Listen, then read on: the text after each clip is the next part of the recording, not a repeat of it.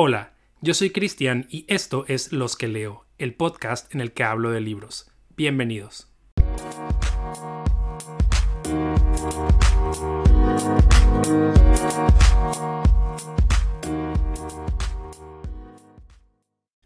Bienvenidos una vez más a un episodio de Los que leo, el podcast en el que hablo de libros.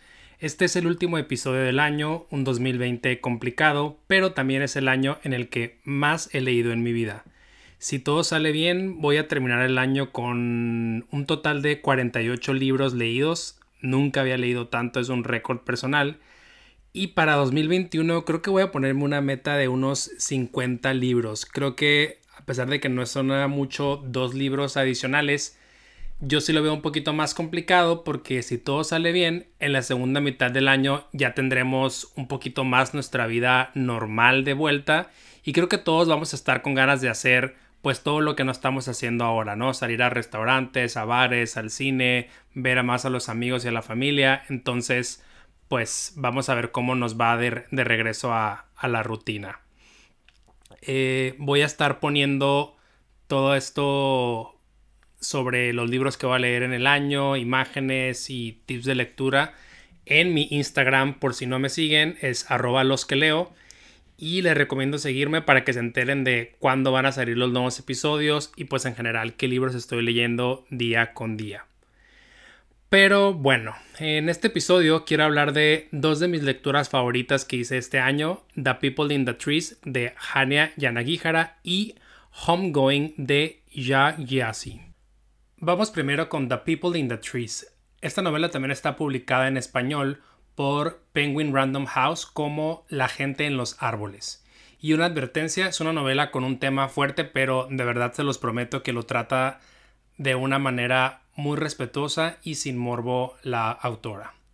Entonces, esta novela, como les mencioné, es escrita por Hania Yanagihara, fue su novela debut publicada en el 2013, pero esta autora es más reconocida por su segunda novela, que es A Little Life o Tan Poca Vida. Esta novela, de verdad que pueden encontrar miles y miles de videos en YouTube con reseñas, tanto en español como en inglés. Es una muy buena novela también que habla de la vida de cuatro jóvenes en, Nueva York, un grupo de amigos y sobre todo se centra mucho en uno de ellos, una persona que fue víctima de abuso sexual por muchos años y pues es alguien que está muy roto como persona en autoestima, físicamente y demás. Entonces pues habla mucho de cómo esta persona va eh, llevando su vida a través de los años. Eh, algo peculiar de esta autora es que sus dos novelas publicadas, esta y, A Little Life, son muy reconocidas tanto por la crítica como por los lectores en general. Sin embargo, ella ya no está escribiendo ahorita eh, y se dedica más bien a un trabajo convencional, lo podemos decir así. Es la editora en jefe de T, que es The New York Styles, perdón, The New York Times Style Magazine. Eh, y pues bueno, ahorita creo que no tiene intenciones de escribir otra novela y se quiere dedicar a esto. The People in the Trees es un libro dentro de un libro. Leemos principalmente la autobiografía del Dr. Norton Perina. Norton Perina es un reconocido científico que destaca principalmente por sus años de investigación en Ibu Ibu, una isla micronesia que es ficticia, en la que aparentemente descubrió el secreto de la inmortalidad, pues encontraron una tribu en la que hay personas con más de 150 años de vida.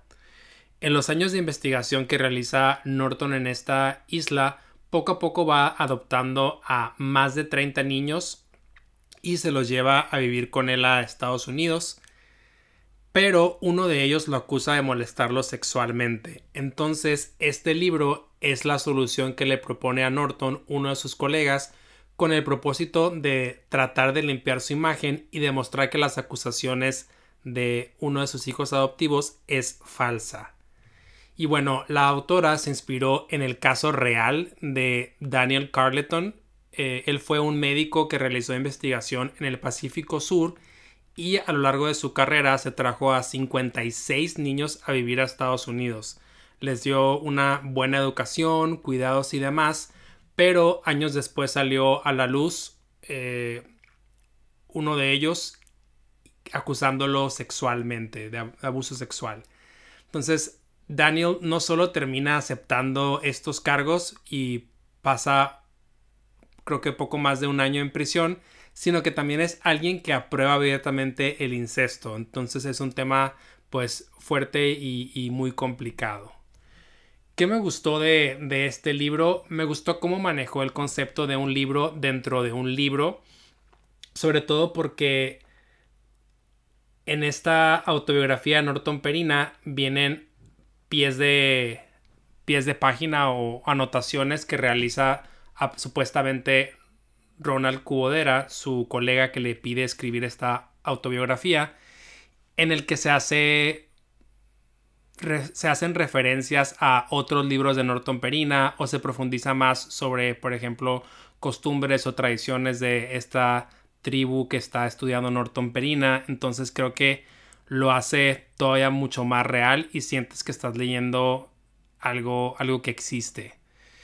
Eh, también me gustó mucho en general todo lo que creó alrededor de Ibu Ibu, ¿no? Esta isla ficticia, las descripciones que hace sobre ella, el lenguaje de las personas que viven ahí, inclusive al final del libro viene como un diccionario para que entiendas mejor como el uso de palabras en este idioma que van haciendo a lo largo de la novela, eh, pero también tienen costumbres, tradiciones y rituales pues muy interesantes. Y al ser una tribu aislada completamente del mundo exterior, pues sus normas son completamente distintas a las que tenemos acá.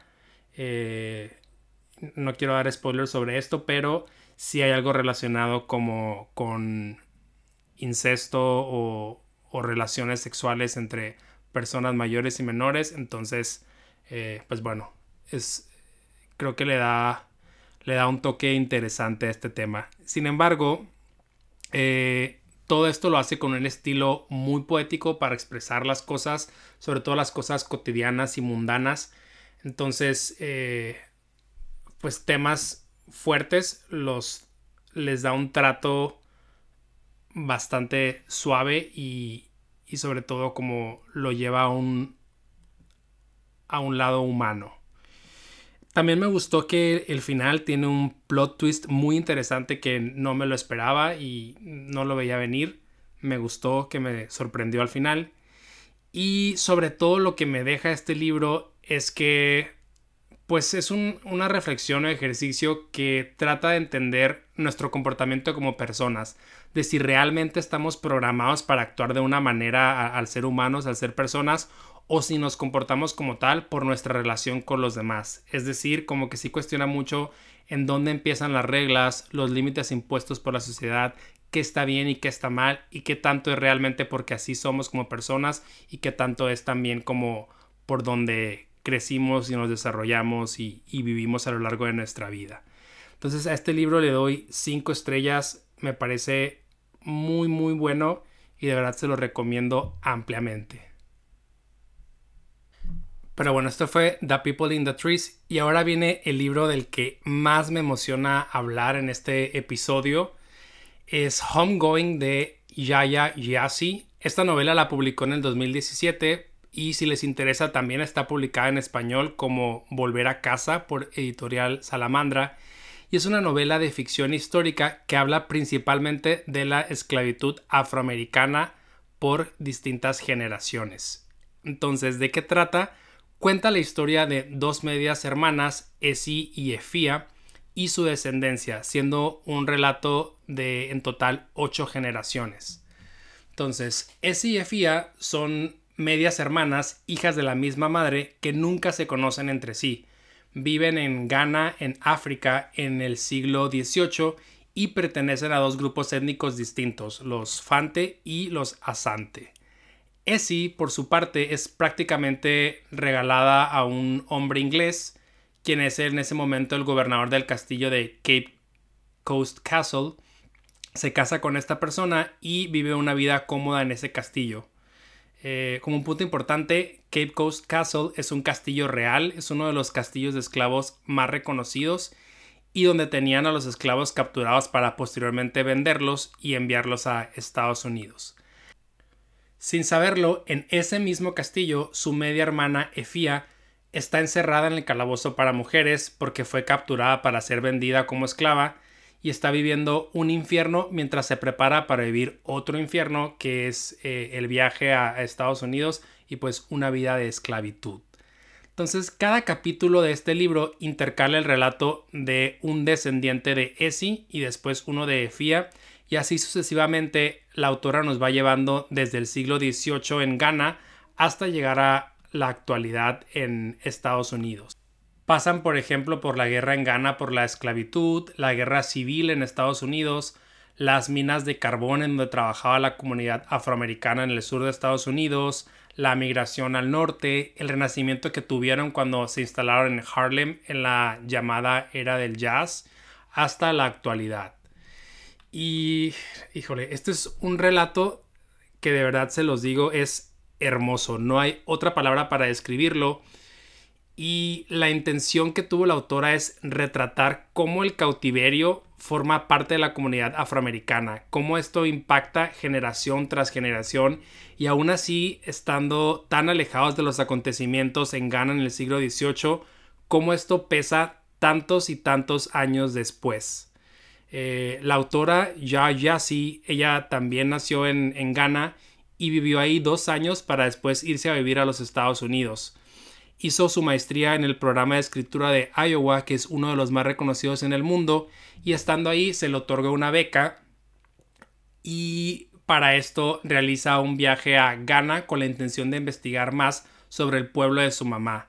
Inicialmente su idea era escribir una novela de una madre y una hija, eh, pero estando allá cambió todo por completo porque se le ocurre visitar Cape Coast Castle, que es ahora una atracción turística que adquirió mucha relevancia porque en ese entonces, como una semana antes de que ya hiciera su viaje a Ghana, el expresidente de Estados Unidos Barack Obama lo visitó. Inclusive si ustedes quieren ver más sobre esto, en YouTube hay un video en el que habla un poco de, su visita y, hay eh, imágenes de él caminando a lo largo de Cape Coast Castle. Entonces, eh, la autora comenta que ella sintió muchas emociones al mismo tiempo al visitar el castillo, principalmente en este calabozo, ¿no? Y todo lo que le comentó el guía le permitió conocer mucho más sobre sus orígenes y quiso plasmarlo en una novela, pero ya la idea de hacerlo a través de la historia de una madre y su hija como que le parecía muy poco y muy corto como para poder transmitir este sentimiento de acumulación que hay en la historia de la comunidad afroamericana. Entonces eh, fue cuando años después decide mejor hacer esto contando la historia y el impacto generación tras generación y pues es así como escribió esta novela en la que cada capítulo es la historia de un personaje en específico, pero todos están conectados al ser parte o, al ser parte del mismo matriarcado original, que es la madre de Esi y Efía. Entonces, eh, es, es, muy impresionante cómo a unos les toca ser esclavos en una plantación, a otros les toca trabajar en las minas de carbón, a otros les toca vivir la época del jazz en Harlem y un poco más de libertades, otros son partícipes del movimiento migratorio al norte, otros le toca luchar y marchar por sus derechos en las primeras marchas que, hace esta comunidad en Estados Unidos. Entonces, eh, de verdad es que lo hace de una manera magistral. Me gustó absolutamente todo de esta novela. Hace mucho que no leía un libro que no me envolvía emocionalmente de esta manera. Y, más que envolverme emocionalmente, también como que me motivaba a investigar más sobre el tema, ¿no? Eh, este es un tema del que me declaro 100% ignorante y poco conocedor, pero la verdad es que estos días sí he estado leyendo un poco más o viendo algunos videos para poder aprender y sobre todo entender mejor la lectura, ¿no? Quedarme con, con más de esto, porque me pareció en sí la novela escrita de una manera espectacular, ¿no? Tiene un estilo muy poético, similar en ese sentido a The People in the Trees, el libro de, este primer episodio, y realmente te toca y te hace sentir con, con las palabras. Me gustó mucho también que la historia de todos los personajes es muy interesante. Generalmente cuando lees un libro de múltiples personajes o puntos de vista en cada capítulo, al menos a mí lo que me pasa es que siempre hay uno o dos que dices, híjole, no me interesa la historia de, este personaje, ya quiero que pase y quiero saber qué es lo que le va a pasar al otro personaje y, y no a este que estoy leyendo ahorita. Pero en esta novela está todo tan bien estructurado y conectado que quieres saber tanto lo que ese personaje va a vivir en este capítulo que estás leyendo, como también ya estás emocionado por leer a dónde va a llegar su, descendiente, ¿no? ¿Qué dificultades se va a llevar? ¿Con qué cosas de la familia va a cargar? ¿O qué logros va a superar que sus antepasados no pudieron? Eh, y, y también me gustó mucho que este es un gran trabajo de investigación y de síntesis porque sorprende mucho cómo logra poner tantos años de historia a través de 14 personajes sin sentirse un libro retacado de información o contexto histórico. Lo que sí te recomiendo para aprovechar un poquito más la lectura es ir haciendo anotaciones para acordarte de los acontecimientos importantes, de en qué época y contexto histórico están viviendo cada uno de los personajes y también que te tomes el tiempo de revisar, aunque sea en Wikipedia, algo sobre el contexto histórico en el que están viviendo los personajes, ¿no? Eh, porque como la misma autora lo, ha dicho en múltiples entrevistas, ella sí le da más importancia a la narrativa que al peso de los acontecimientos históricos. Entonces, eh, esto hace que la novela sea muy entretenida y universal, aún así no conozcas ni domines tanto el tema.